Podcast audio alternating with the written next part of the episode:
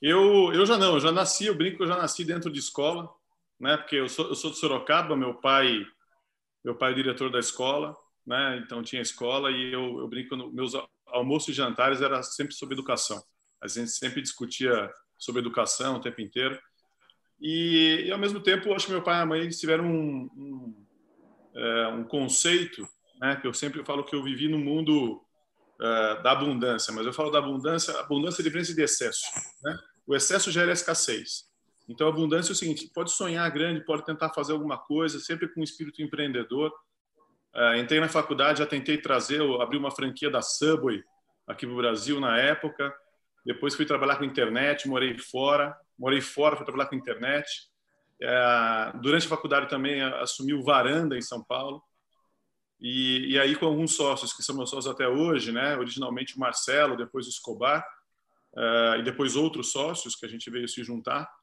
A gente começou em 2002, a gente quebrou com a bolha de internet e começou a olhar o setor educação, acreditando que ia acontecer uma mudança muito grande no setor educação, é, porque a legislação tinha mudado, poucas pessoas ainda estavam no ensino superior e, e aí em 2003 é, a, gente tava, a gente tinha um problema. A gente tinha acabado de quebrar na, com a internet.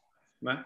É, a gente teve três empresas de internet, a bolha acabou, a gente, a gente é, é, quebrou, mas, mas tínhamos um grupo de pessoas muito boas e estávamos trabalhando com consultoria na área de comunicação na época. Numa editora, numa gráfica, numa empresa, enfim, de promoções. E aí a gente acabou comprando a UNA em Belo Horizonte. A UNA, quando a gente assumiu ela faturava 30 milhões e devia 35, devia 5 para a Giota.